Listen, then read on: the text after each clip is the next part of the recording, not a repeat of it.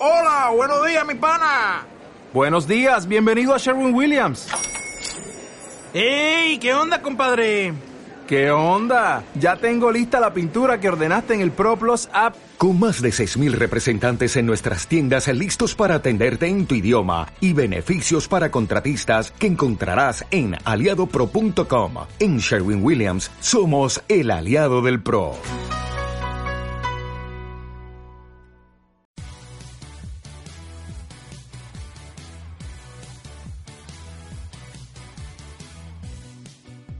Vivimos una era fantástica, llena de pelis molonas y series entretenidas.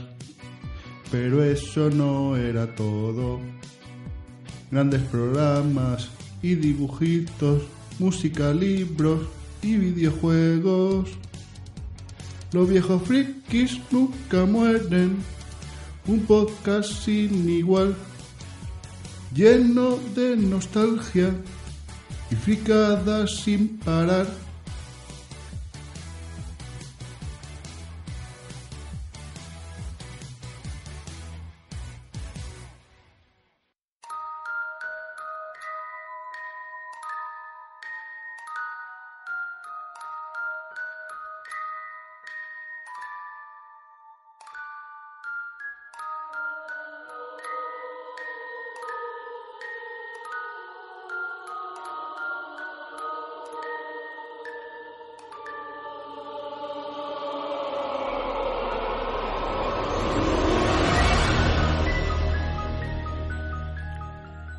Bienvenidos al 48 programa de Los viejos frikis nunca mueren. Estamos otra vez aquí desde el asilo más friki de la podcastfera y como estamos en la víspera de Halloween, en esta ocasión, en cuanto a nuestro campo, os quiero hablar de la película de Tim Burton Pesadilla antes de Navidad. Mientras se va a quedar ciego con tanta maquinita, del juego Splatterhouse.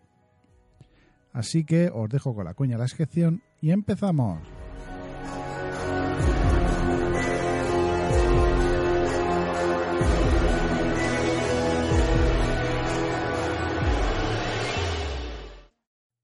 Eh, tú. Sí, tú, tú. ¿Cansado de no encontrar esa taza o camiseta con la imagen que más te gusta de tu anime, serie, peli o podcast favorito? Te traigo la solución. Hobby Elks Freak Shop. Tienda especializada en personalización de todo tipo de accesorios, desde tazas hasta camisetas, pasando por chapas, alfombrillas de ratón, etc. Todo con una excelente calidad y precio insuperable. Además, si quieres dar la chapa en tu boda, tienen la mayor variedad de frases y dibujos para ese día tan especial, con la mejor relación calidad-precio. Por ello, se les ha otorgado el Wedding Awards 2018 por bodas.net. Puedes ver todas las ideas y objetos personalizables en su página www.hobbyelks.es. También tienen tienda en Amazon con el mismo nombre. Si quieres algo especial para regalar a una persona o incluso para quedártelo tú, elige el objeto que deseas personalizar y envíales la imagen a su correo info@hobbyelks.es.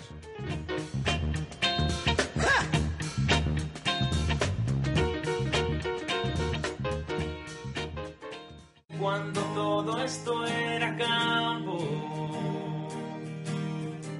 del póster de Pamela Anderson en mi habitación, llamarte al fijo y grabarte una canción, intentando que no hablase el locutor.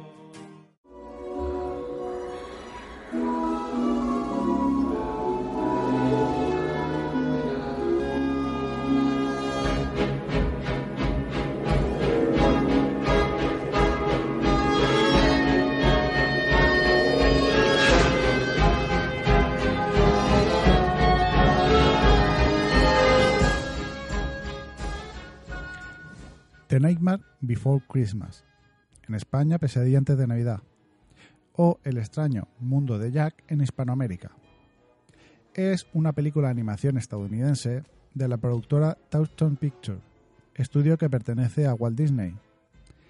Y se estrenó el 29 de octubre de 1993 en su país de origen, hace ahora 25 años.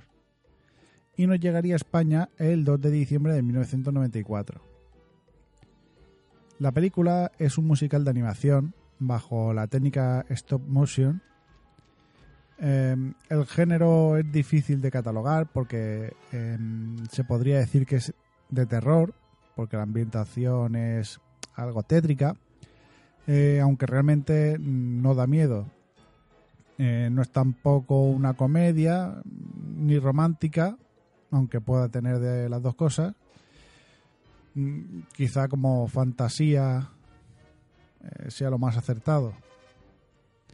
El argumento trata sobre la ciudad de Halloween, donde los ciudadanos cada año preparan eh, esta festividad.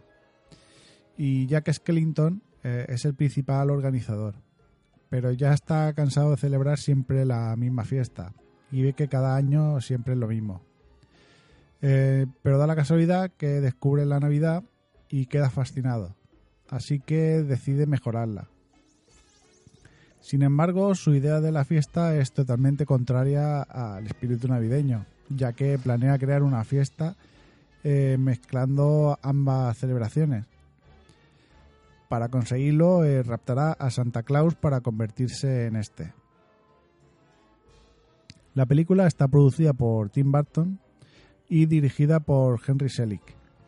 Eh, la película siempre se ha dicho que es de Tim Burton, pero hay varias discrepancias, eh, no entre ellos, ya que ellos se llevan muy bien, pero dado que en esos momentos eh, Tim Burton se encontraba dirigiendo Batman Returns y pasó más tiempo en el set de rodaje de Batman que en, en la película que hoy tratamos, pues dicen que la película debería de otorgarse más bien a Henry Selick.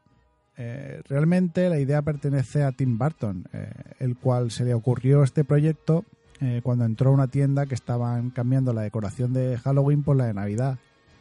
Y en su cabeza pues empezó a brotar las ideas al ver eh, calaveras con elfos, calabazas con cajas de regalos, murciélagos con elfos o lobos con renos. Y todo esto pues hizo explotar la cabeza de Tim Burton y escribió un poema basándose en esto, que se transformaría en lo que después fue la película.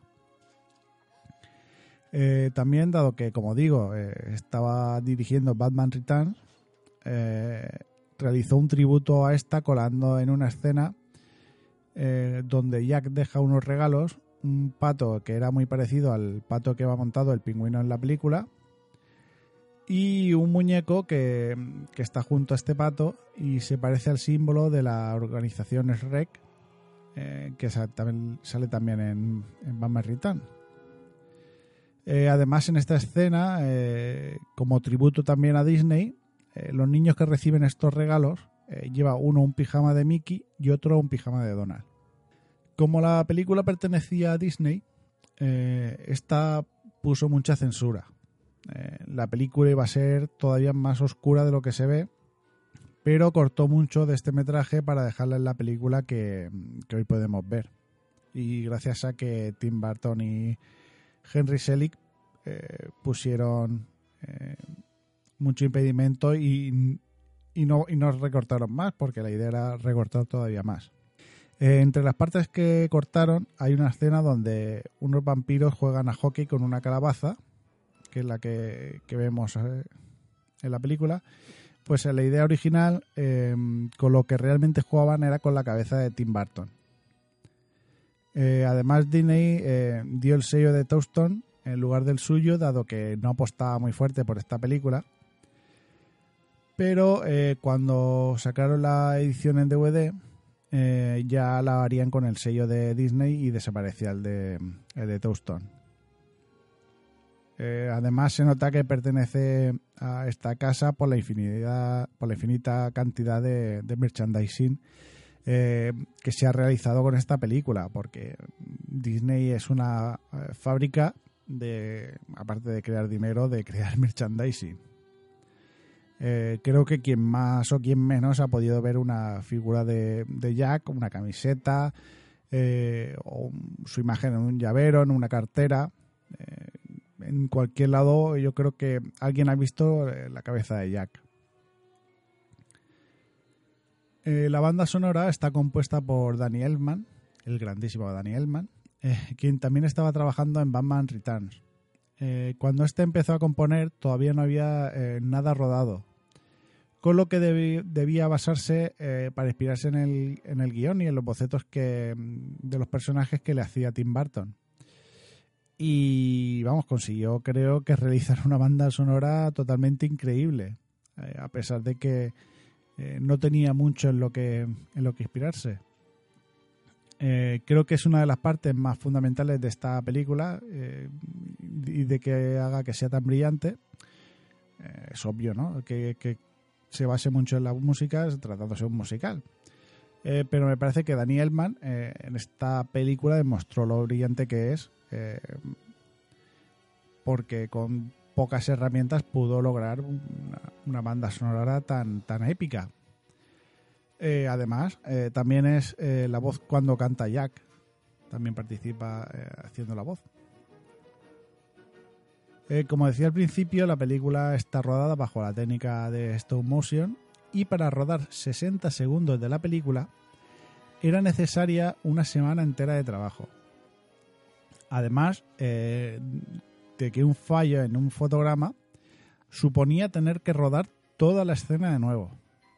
Eh, todo el decorado contaba con trampillas para que los trabajadores pudieran eh, meter las manos para realizar los cambios oportunos en las figuras.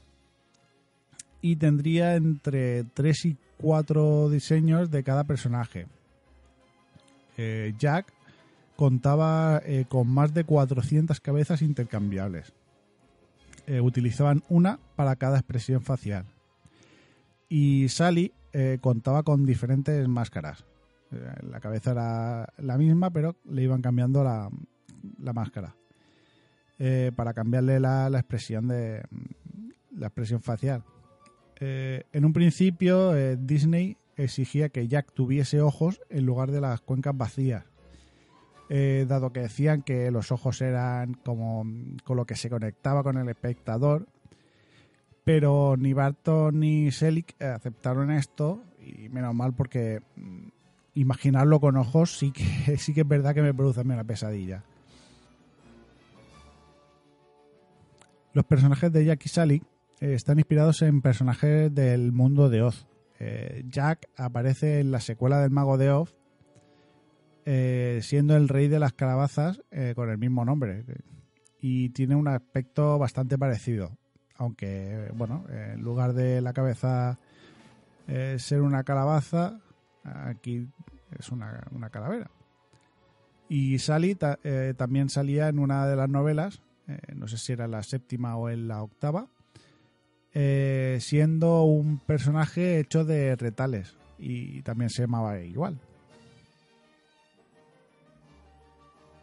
Eh, en un principio la idea era hacer una serie, pero al final se pensó que era mejor hacer una película. Eh, también se le han propuesto hacer series y secuelas, pero Tim Burton, se, que es quien tiene el bruto, por así decirlo, de la película, eh, se niega a realizar ninguna continuación, Eh, dado que cree que mm, la película está perfecta como es y hacer una secuela sería estropearla. Entre las series que se tenían, eh, entre las ideas que se tenían, la que más peso logró tener era la que Jack conocía eh, lo que era el Día de Acción de Gracias. Pero mm, realmente sí que tuvo una especie de secuela, dado que entre 2004, que saldría en Japón, y 2005 en Europa y América, eh, saldría un juego para PS2 y equipos llamado Pesadilla antes de Navidad, La venganza de Ogi. Eh, en este juego, aprovechando que Jack está visitando otras puertas, los niños secuaces de Oogie Boogie resucitan a este, eh, quien se apodera de la ciudad y secuestra a, los reyes de, la- de las otras fiestas, para así poder otro proclamarse el rey de las siete festividades. Eh, cuando Jack regresa, eh, entonces tiene que luchar contra el caos que se ha sembrado y devolver todo a su lugar. Eh, el juego era de acción en 3D, muy, tipo, muy típico de la, de la época. Era el estilo medieval del que hablamos en el último programa, o Soul River. de ese estilo. Los gráficos pues eran reguleros para ser del 2005, pero hacía cierta gracia por la, por la historia y por la banda sonora que era la de la película. Eh, también saldría en 2005 para Game Boy Advance eh, un juego llamado Pesadilla antes de Navidad, El Rey Calabaza. Eh, esta vez la historia es una precuela donde vemos a Jack un año antes de la película preparándose para, el, para la festividad de Halloween. Eh, y Uki está molesto porque nadie recuerda su propio día festivo, que es el Día de los Bichos. Así que envía a sus secuaces para secuestrar a Jack, pero estos se equivocan y raptan a Sally. Eh, Ugi se enfada eh, por esto e infesta la ciudad de bichos y Jack eh, deberá limpiar la ciudad de bichos y salvar a Sally.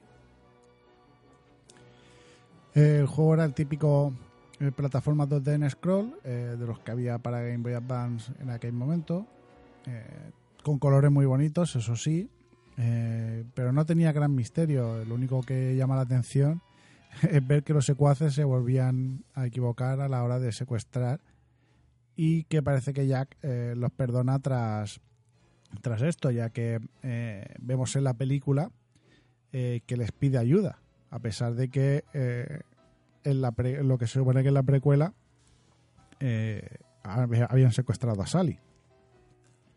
Pero la que eh, yo creo que es la aparición más estelar de Jack en los videojuegos, y mucha gente me dará la razón, es la que hace en la saga Kingdom Hearts, eh, donde además de ser uno de los mundos que hay que explorar, el mundo de Halloween, eh, Jack es uno de los personajes que te acompaña y también hay una llave espada con eh, mítica de, de Presidente de Navidad y es una de las, para mí, de las, más- eh, de las favoritas en cuanto a forma y yo creo que es una de las más fuertes.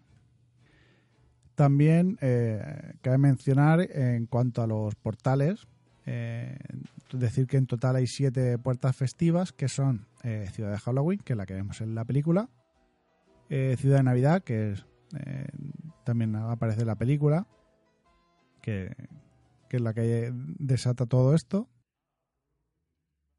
Luego tenemos eh, Ciudad de San Valentín, donde se celebra el 14 de febrero. Eh, después tenemos Ciudad de San Patricio, que es donde se le celebra el Día de San Patricio. Ciudad de Pascua.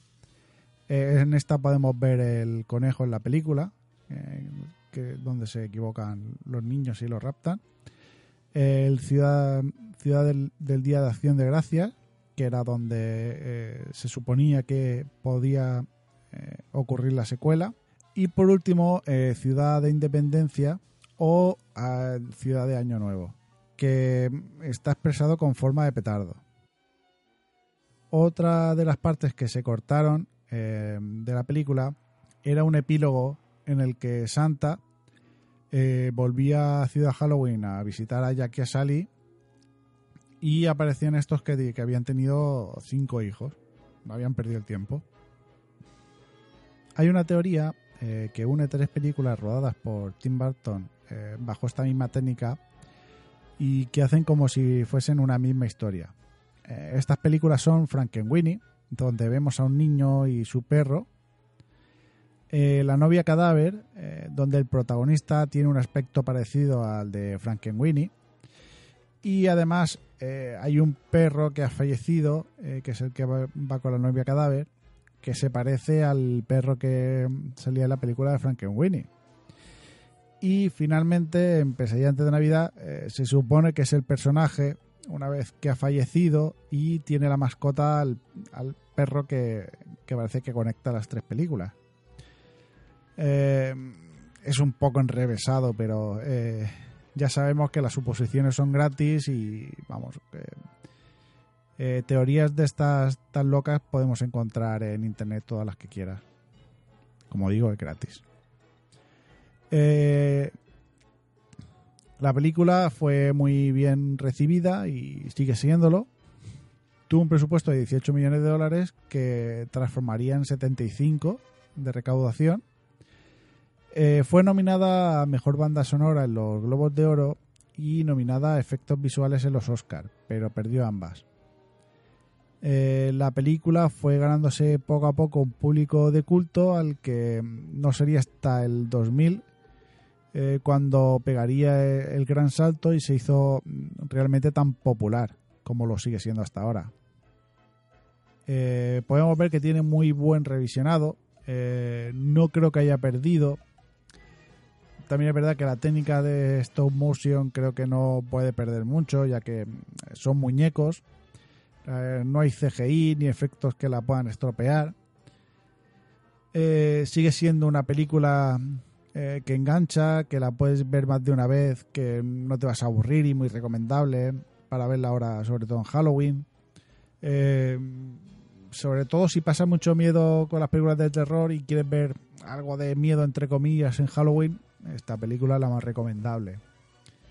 Eh, lo único que para verla es muy difícil porque eh, no la puedes encontrar ni en Netflix ni HBO y solamente se puede conseguir a través de alquiler o, comprarla o por temas no convencionales. Eh, aún así, yo creo que es muy recomendable buscarla.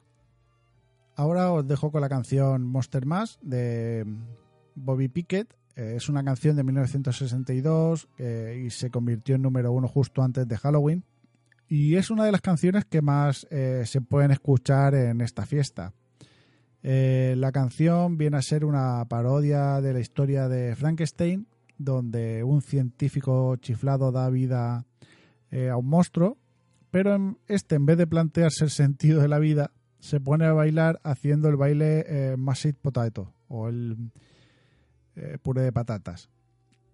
Eh, la canción ha sido versionada en varias ocasiones, pero la más conocida es posiblemente la que en 1999 hizo el grupo Misfits para conmemorar el lanzamiento en DVD eh, de la película de 1967 Mad Monster Party, Fiesta de Monstruos, que también era eh, grabada en stop motion y es bastante graciosa. Y bueno, ahora sin más dilación os dejo disfrutar con Monster Mash.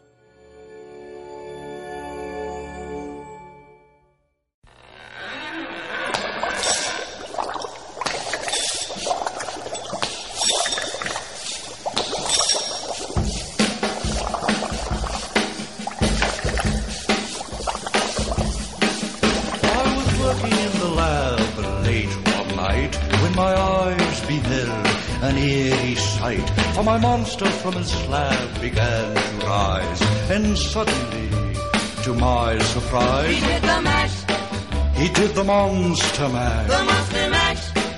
It was a graveyard smash. He did the mash. It caught on in a flash. He did the mash. He did the monster mash. From my laboratory in the castle east to the master bedroom where the vampires feast.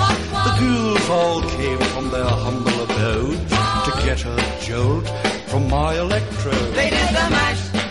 They did the monster mash. The monster mash. It was a graveyard smash. They did the mash. It caught on in a flash. They did the mash.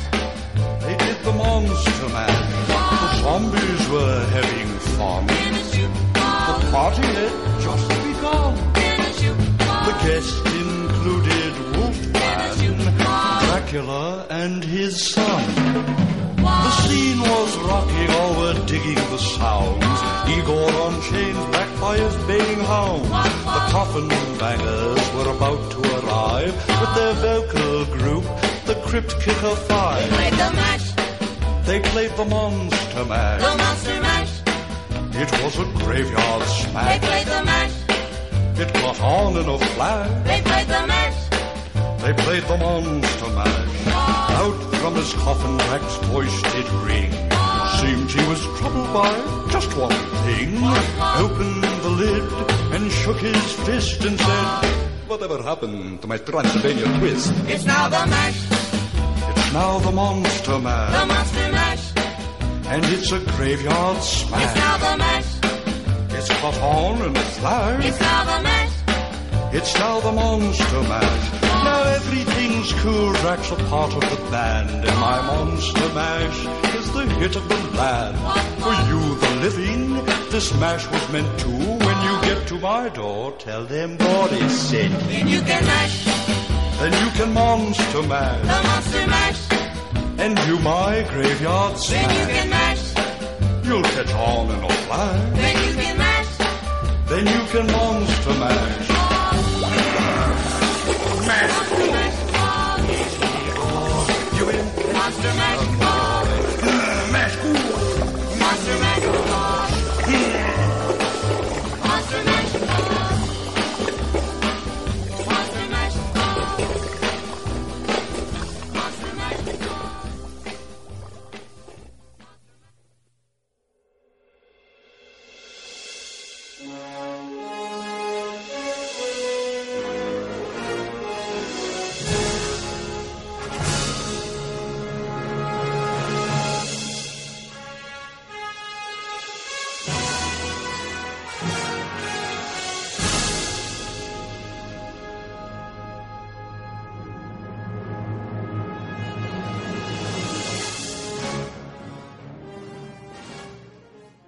Futuro lejano llega McFly Camisetas para traernos los mejores diseños, como la recién lanzada basada en Stranger Things, serigrafiada a tres colores y que mola muchísimo. Si tú también quieres tener las mejores camisetas con diseños muy divertidos y originales, entra en su página www.macflycamisetas.com. También los podrás encontrar en Facebook, Instagram y Pinterest para ver qué nuevos diseños nos traerán. Camisetas McFly, las camisetas del futuro en el presente.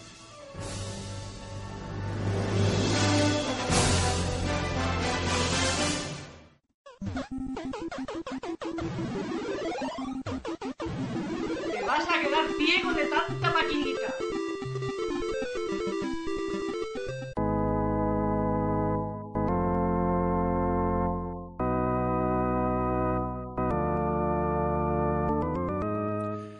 Splatterhouse es un videojuego de Namco eh, lanzado en noviembre de 1988. Eh, en primer momento saldría en formato arcade eh, y después en formato para PC Engine y TurboGrafx 16. Eh, es una especie de beat'em up de terror bastante gore. La historia se basa en una pareja de estudiantes de parapsicología llamados Rick y Jennifer eh, que son invitados a una mansión por uno de los mayores expertos sobre el tema, eh, pero son sorprendidos por una tormenta y su coche se detiene. Eh, entonces, huyendo de la lluvia, se refugian en la casa más cercana que encuentran. La verdad es que hasta aquí, leído hasta aquí, parece el guion de, de Rocky Horror Picture Show. Pero bueno, luego cambia. Re- Resulta que esta casa tiene una terrible maldición y de la nada aparecen monstruos que raptan a la chica y dejan inconsciente en el suelo al chico. Cuando éste recupera la, conciencia, descubre que lleva puesta una máscara con mente propia eh, fusionada a su rostro. Esta máscara se hace llamar la máscara del terror. Eh, entonces Rick deberá rescatar a Jennifer de los monstruos que la han raptado, contando con la fuerza sobrehumana que le ha dado esta máscara. Eh, el argumento, la verdad es que se conoce no por el juego, porque el juego realmente no te lo cuenta tal cual, sino porque eh, eh, cuando saldría en 1988 eh, se hizo un anuncio a modo de cómic que aparecería antes del lanzamiento en los periódicos. Como veis, la historia es la clásica en la que el héroe del juego tiene que rescatar a su novia. El juego es muy violento. Eh, sencillamente deberás enfrentarte a monstruos recorriendo un entorno en 2D, reventando y cortando todo. Incluso llegarás a explotar cabezas a puñetazo limpio. Eh, por el entorno puedes saltar, golpear, dar patadas, eh, hacer ataques especiales o coger ciertos objetos para golpear también. Eh, básicamente todos los niveles consisten en lo mismo, en recorrerlos de izquierda a derecha, aunque también puede existir posibles caídas de agujeros o subir escaleras que te llevarán hasta la habitación donde se encuentra el jefe eh, de cada nivel y en total cuenta con siete niveles. Eh, los monstruos son unos seres que poco se puede explicar lo que son y cuando los golpeas sangran y puedes despedazarlos e incluso estamparlos contra la pared. Eh, cuando te golpean te quitarán vida que está, eh, está simbolizada con forma de un corazón. Pero no un corazón de estos cookies, de estos que parecen un poco un melocotón, pero así en punta. No, no, no, no. Un corazón humano con sus venas así y todo. Eh, también mencionar que el juego era para, para dos jugadores, pero era de manera alterna, como, como se hacía en aquel momento, ¿no? Eh, cuando le quitaban vida, la vida a uno de los personajes, pues pasaba al otro jugador. Eh, durante el juego puedes encontrar cierta serie de influencias al cine de terror como Evil Dead o Viernes 13. Eh, podemos ver que la máscara que lleva el protagonista es similar, por ello en, en posteriores entregas eh, se modificaría para evitar posibles demandas. Eh, pero además, en la primera etapa del juego, eh, Rick lleva un machete parecido al de Jason. Además, el jefe de la tercera pantalla tiene cierto parecido con Leatherface de la Matanza de Texas. El apartado gráfico es bastante notable, visualmente se ve muy bien, eh, sobre todo teniendo en cuenta que es un juego de 1988, eh, se mueve de forma muy fluida, eh, con mucha cantidad de detalle en pantalla, eh, con detalles muy cuidados como que se reflejaba tu imagen en los espejos o mm, incluso al matar los enemigos que eran acuáticos hacían un efecto de agua cuando los cuando lo- los destrozabas o los efectos de luz y de música de coro en el nivel de la iglesia. Eh, la verdad es que mm, podía pasar como juego indie de, hoy en día. Eh, no es el primer juego gore de la historia, por poco, dado que en 1986 saldría Chiller, que también era bastante gore. Eh, además, tampoco es el primer Splatterhouse, dado que para Famicom, que es como se llamaba la NES en Japón, eh, saldría un juego muy parecido al Ghosts and Goblins, eh, con esta historia y sin nada de gore. También es cierto eh, que a pesar de, de ser Splatterhouse un juego muy gore, no se le hace daño a ningún humano y la sangre de los monstruos es verde. En 2013, eh, Caitlin Oliver consiguió 493.700 puntos, rompiendo el mejor récord que no ha sido superado hasta ahora. El juego tuvo mm, bastante buena acogida. Eh, poco tiempo después tendría una secuela para Mega Drive con mejora gráfica, pero igual en jugabilidad, eh, seguida de una tercera parte que añadiría el poder desplazarse en 3D por el escenario. En lugar de izquierda y derecha, eh, como se había hecho hasta ahora. También podías subir para arriba y abajo y moverte por toda la pantalla. Eh, también contó con una versión Shoot'em Up, eh, que era el juego Splatterhouse 2, eh, pero recreado con gráficos de Doom, hecho por fans. Luego en 2010 eh, llegaría un remake para PS3 y Xbox 360, eh, con algunos cambios en la historia, pero la esencia era la, idéntica, la esencia de la historia. No tuvo tan buena acogida eh, porque se presentó antes de tiempo con muchos fallos y además le pesaba mucho eh, el gran éxito que tuvo la, versión original. A día de hoy se puede seguir jugando en diferentes plataformas como Windows, eh, NIOS e incluso en Switch con el, recopilatorio Namco Museum que sigue dando mucho rato de diversión, te lo seguirás pasando muy bien jugando y no es un juego que requiera mucha destreza, salvo quizás los jefes, eh, con lo que también viene bien para no frustrarte y, en fin, te desestresa bastante porque lo que tienes que hacer es reventar. Eh, es muy divertido y recomendable eh, si tenéis la oportunidad de jugarlo. Si no y tenéis curiosidad, buscarlo por YouTube, que encontraréis algún gameplay que hay por ahí.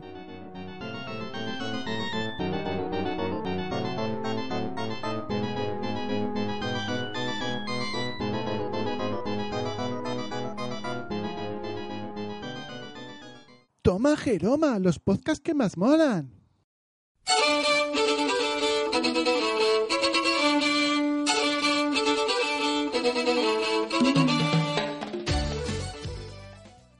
Quería recomendaros un podcast que ha salido eh, recientemente.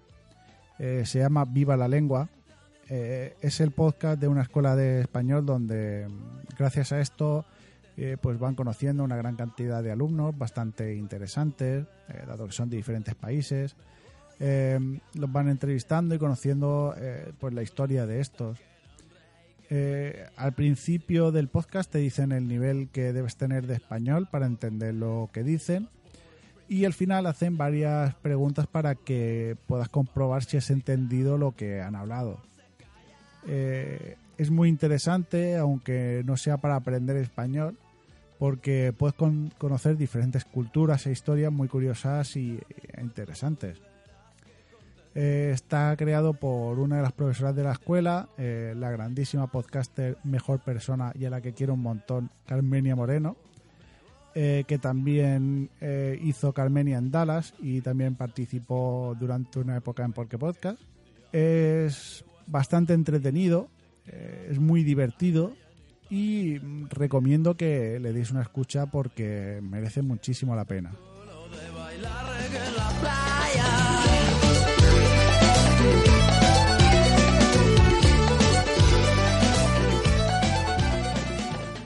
¿Y qué pasa, tronco?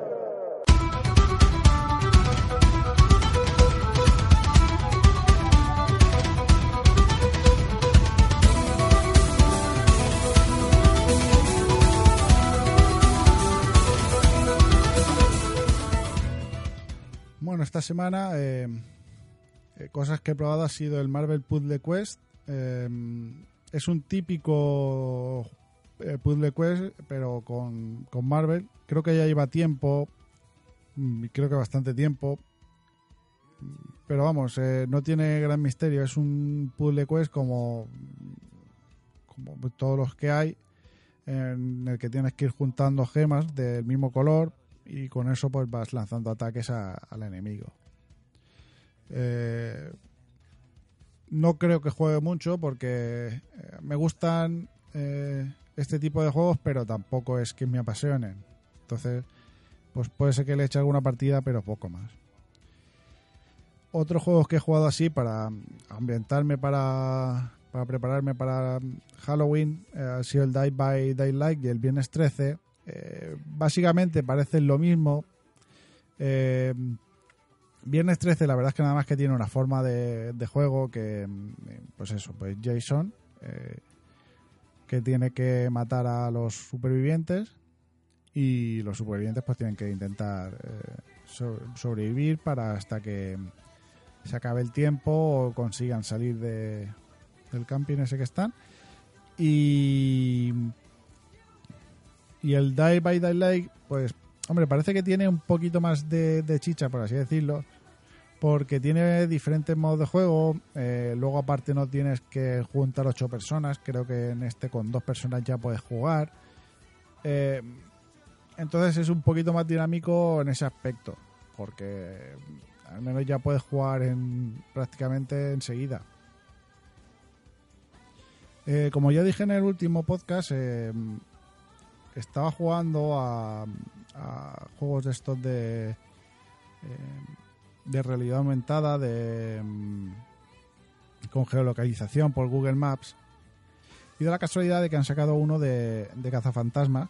Y de la casualidad que mientras estaba grabando, eh, bueno, te tenías que, registrar previamente y, ha dado la casualidad de que ahora acaba de salir ya eh, la beta del juego, la que, la que puedo probar, así que estoy probándolo mientras estoy grabando.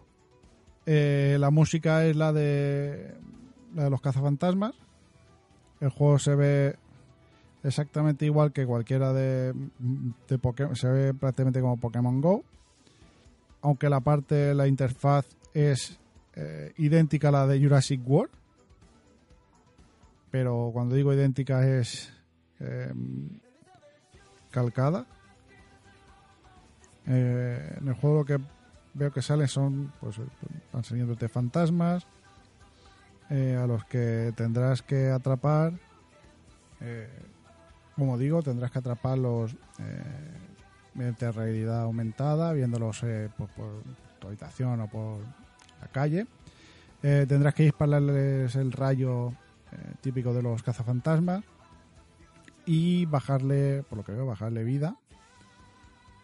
Y cuando llegues a la mitad de la vida le puedes lanzar una trampa. eh, a menos vida, más fácil eh, que, lo atrapes. Eh, cuando tiras la trampa tienes que intentar llevar con el rayo al, al fantasma hasta la trampa. Y a ver si hay suerte. Bueno, esto supongo que sí, porque es el primero y es el de. em, el de prueba. El de prueba supongo que sí que sí que se queda guardado. Sí, hace los, los movimientos y al final se queda guardado. Eh, en fin, como digo, es un juego típico de estos de realidad aumentada que están saliendo ahora bastante. Eh, y la interfaz es que es clavada, exactamente clavada eh, al de al de Jurassic World. Mira, eh, estoy viendo que el que, el personaje que te habla es Peter Beckman. Así que supongo que esto le hará gracia a um, Antonio Barnett del despacho del Dr. Bergman, que haya sido el personaje de Peter Beckman el que, el que te ayuda a hacer el tutorial. Eh, en fin, eh, seguiré investigando a ver qué tal es. Pero bueno, parece, parece gracioso, igual que, eh, que, lo- cualquiera de estos de realidad aumentada. Al final supongo que eh, te quedarás, te quedas con el juego que de realidad aumentada y geolocalización que más se adapte a, tus gustos. Eh, también comentar que he estado viendo una serie de Netflix que también muy ambientada para ahora, que se llama Las Crónicas del Miedo.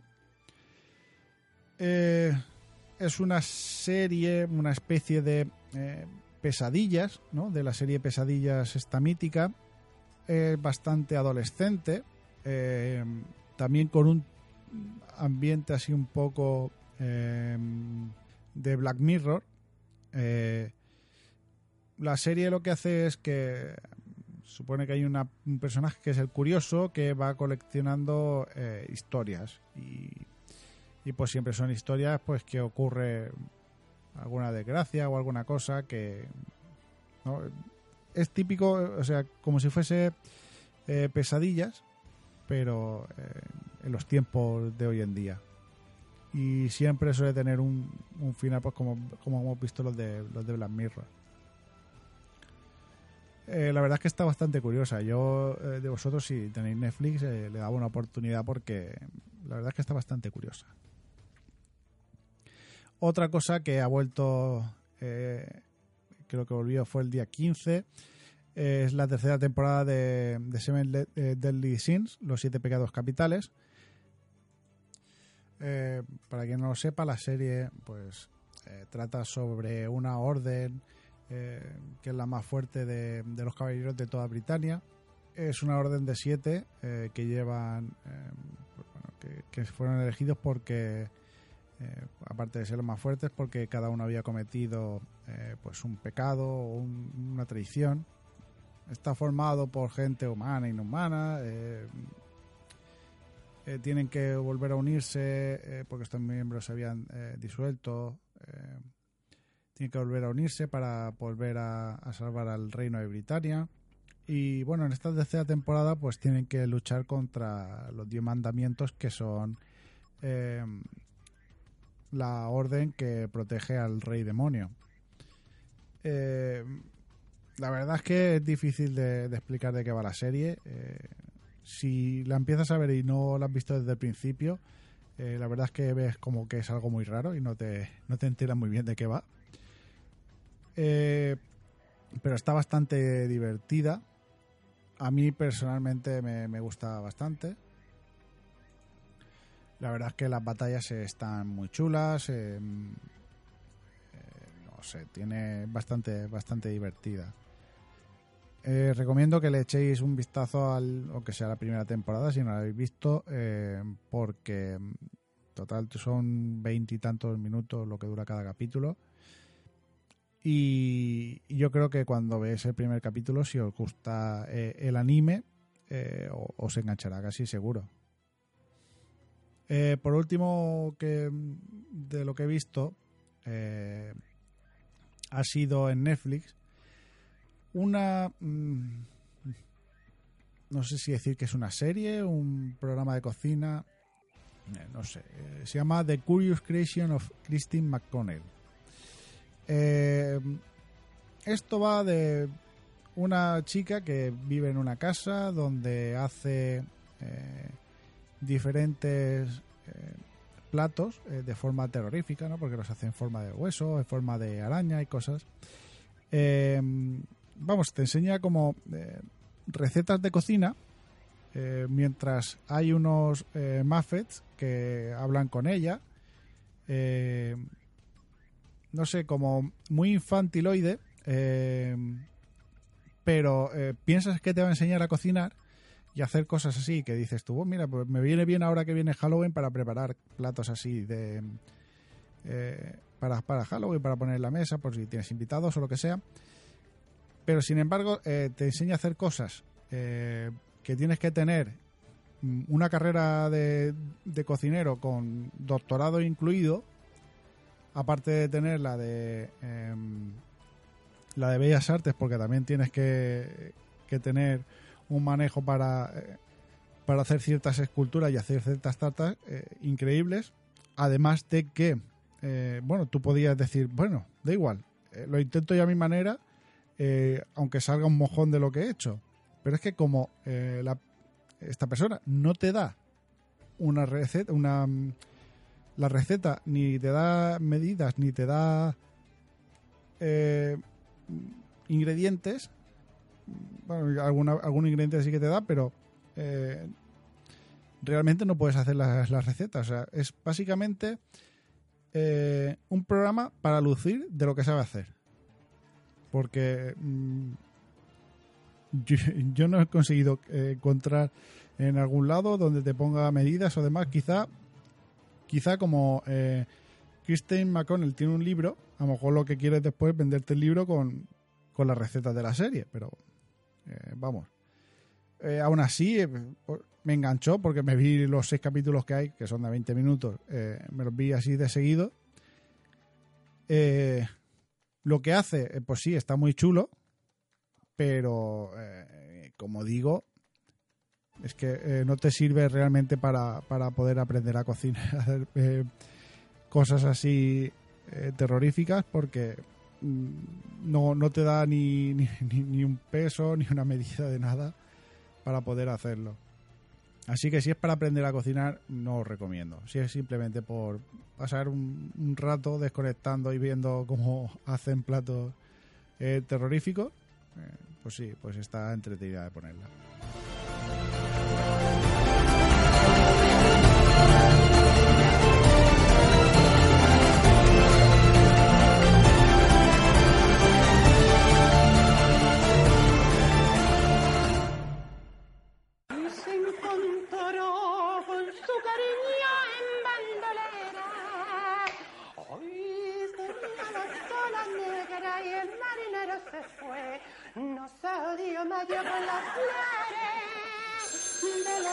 Flores de.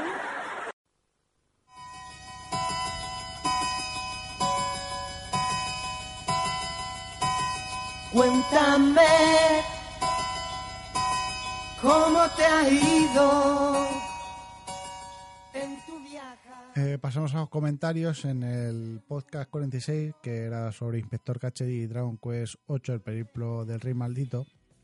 Eh, Sandra Ventas decía, ¡ay, qué nostalgia! El Inspector Gadget. Me has tocado la patata, Raúl. Hombre, siempre me alegro eh, de tocar la parte más nostálgica de cada uno. Eh, así que me alegro mucho haber llegado a la patata. Muchas gracias por comentar, Sandra. En el último podcast, el de Juego de Guerra y Medieval, eh, Monsalve eh, decía: Feliz cumpleaños para los viejos frikis nunca mueren. A seguir así, un fuerte abrazo. Muchas gracias por eh, comentar y por la felicitación. Y bueno, sí, espero seguir así y un fuerte abrazo también para ti. Eh, Daki Pin decía, esta peli es genial, eh, la puedo ver ahora y excepto por la tecnología que está anticuada, la historia me sigue gustando. Broderick era my love de adolescente. La verdad es que, pues sí, como, como decía en el podcast, eh, la tecnología es lo único que se ha quedado anticuado en la historia. Y Broderick sí, yo creo que eh, en aquellos años llenó alguna que otra carpeta de algún adolescente. Muchas gracias por pasarte a comentar, Dakipin. Y Nadal decía, dos años ya, felicidades, y que sean muchos más. Bonita peli para celebrar el aniversario. Gracias.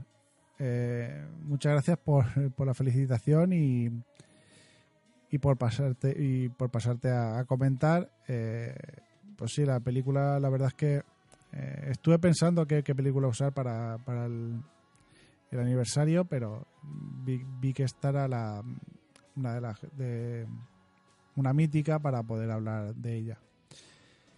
Eh, muchas gracias por, por comentario. Bueno, y hasta aquí el podcast de esta quincena de los viejos frikis nunca mueren. Eh, muchas gracias por haberme escuchado. Os recuerdo que podéis seguirme y comentar a través de la página de Facebook con el mismo nombre que el podcast.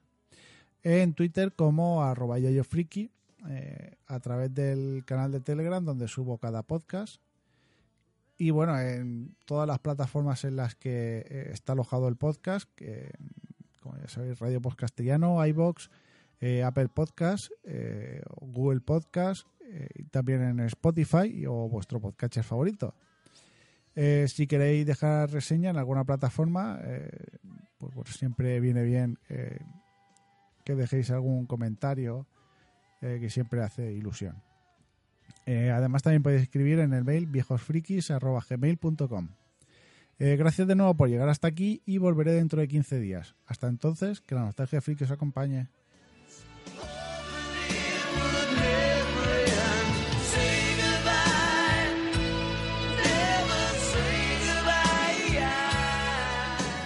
El Yayo Friki ya se tiene que marchar, pero volverá muy pronto con contenidos curiosos.